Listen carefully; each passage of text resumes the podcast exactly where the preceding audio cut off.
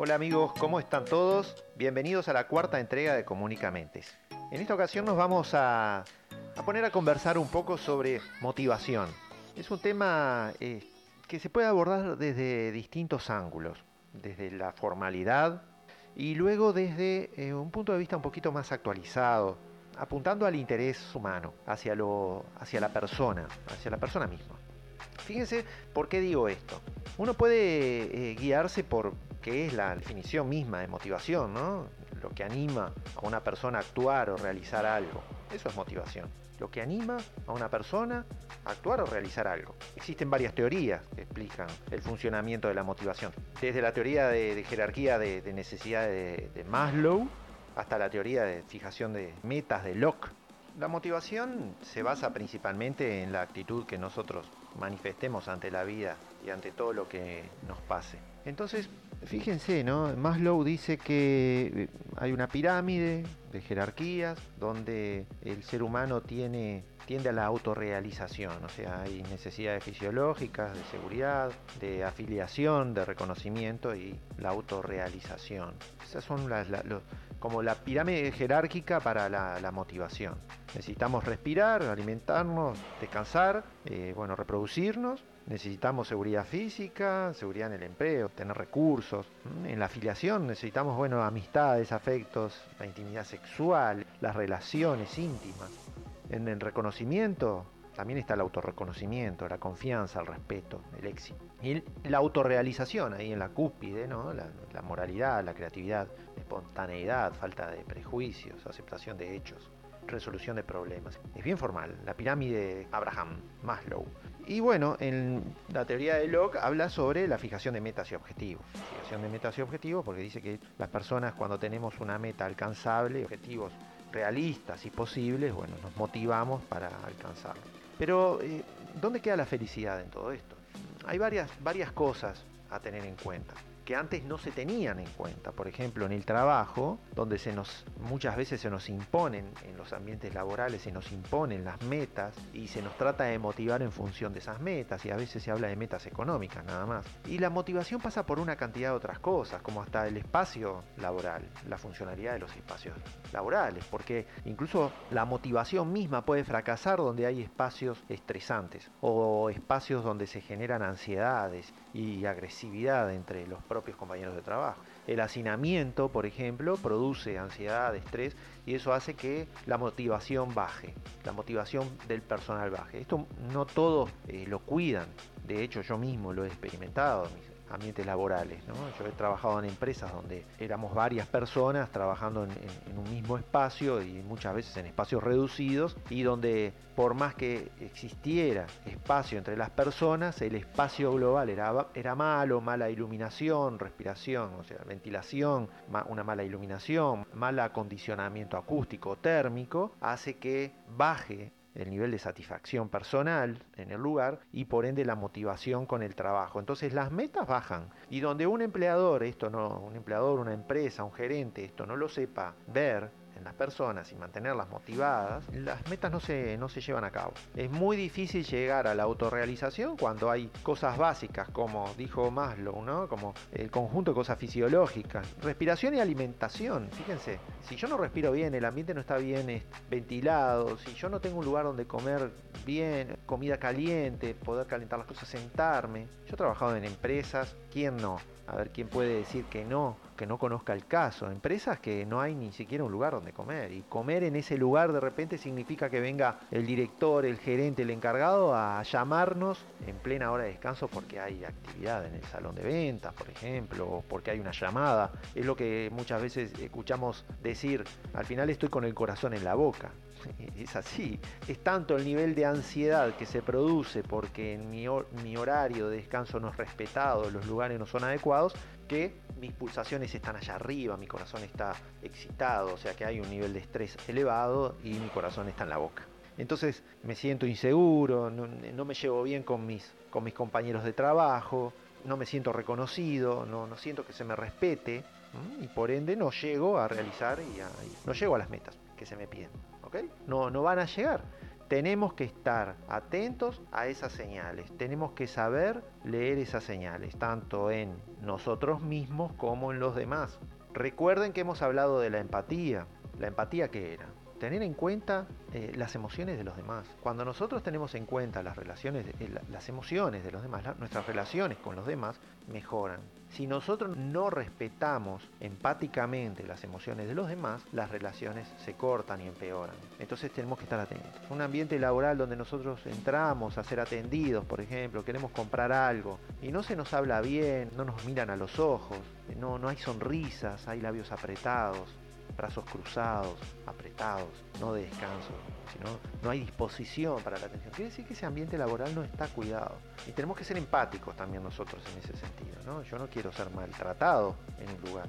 Muchas veces las empresas fracasan, los grupos fracasan, los equipos deportivos fracasan porque no hay empatía, no se tiene en cuenta la relación con los demás lo peor que pueda haber es cuando este, la cabeza de esa organización, sea cual sea, organización en el sentido amplio de la palabra, eh, la cabeza de la organización baja los brazos y dice yo no doy más, no puedo dar más por esto. El lenguaje del cuerpo funciona en ese sentido. ¿En qué sentido? En que tenemos que estar atentos al lenguaje del cuerpo de los demás para entonces saber cómo se están sintiendo, cuáles son sus emociones, llevar a cabo las acciones de la empatía, mejorar las relaciones humanas para así entonces decir si somos líderes, saber identificarnos como líderes, como hablábamos en la entrega anterior, y también saber si estamos pudiendo motivar o saber cómo hacerlo.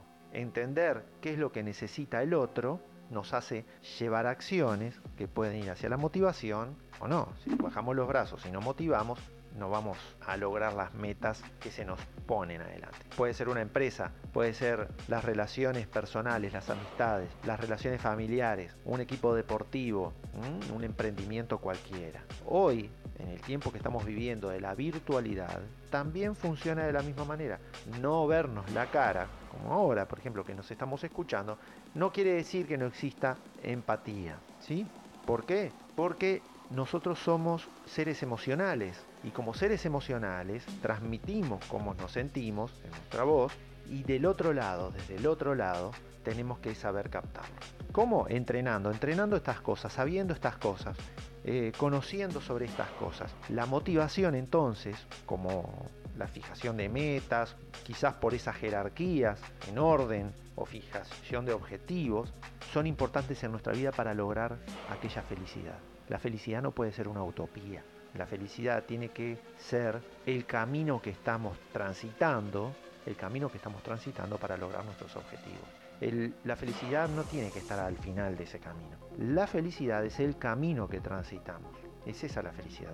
Despierten, despierten, estamos en la felicidad.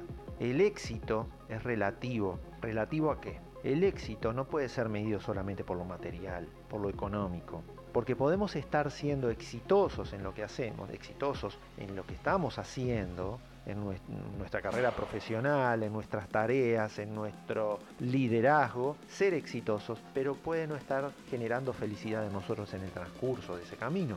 La felicidad y el éxito es hacer lo que amamos, con pasión. Si nosotros buscamos hacer algo con pasión, se nota. Y de eso se trata el flujo mental.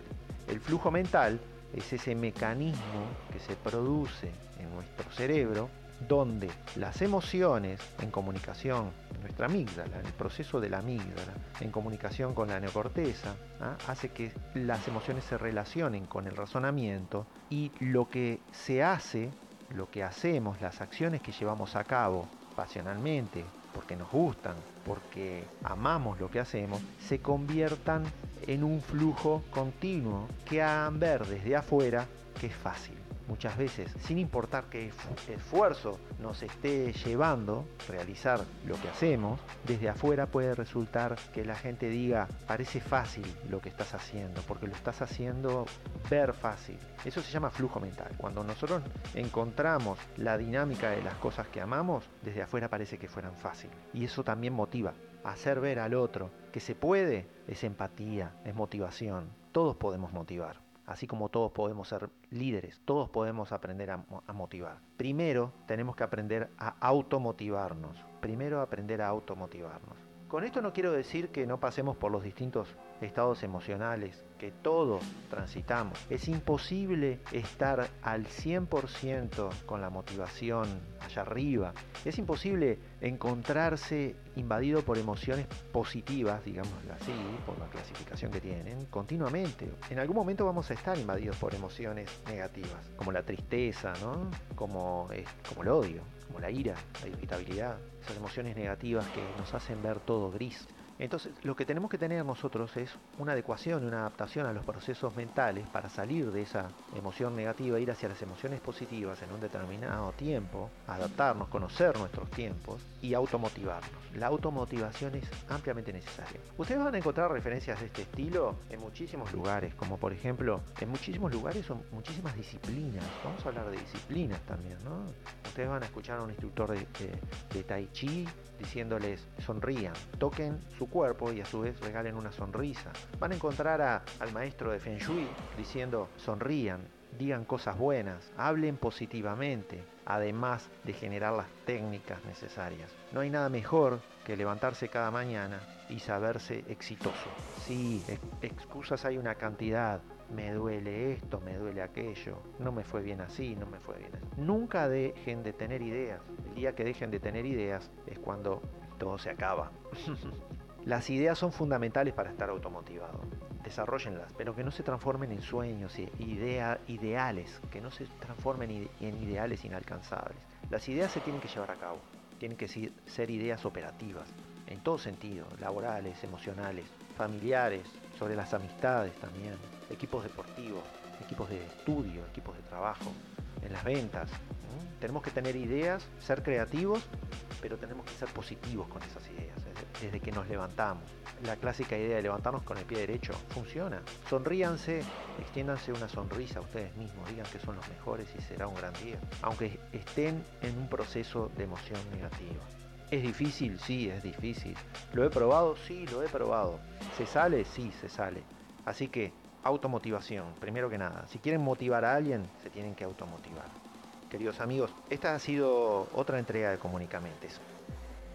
Yo lo que quiero es invitarlos a que practiquen este tipo de cosas, a que participen también en el canal de YouTube, en Instagram, en Facebook. Soy Danilo Caraballo, técnico en comunicación no verbal. Mi canal de YouTube es Comunicación No Verbal Uruguay. Pueden encontrarme en todas las redes sociales. Nosotros tenemos un gran potencial como seres humanos, no podemos desperdiciarlo. Tenemos un gran potencial porque tenemos muchas emociones para trabajar en ellas, pero trabajar conscientemente, Trabajar firmemente sí, pero no nos pueden estresar. Las emociones tenemos que procesarlas, administrarlas y vincularlas, saber qué es lo que nos está pasando. Los invito a automotivarse, a motivar a los demás. Dejen sus comentarios, dejen sus propuestas temáticas. Les voy a dejar información para nuestra comunicación. Suscríbanse al canal. Den clic en la campanita de suscripción para poder recibir las notificaciones y actualizaciones y seguiremos en contacto con una nueva entrega la próxima semana. Que pasen muy bien, estamos en línea, comunicamentes.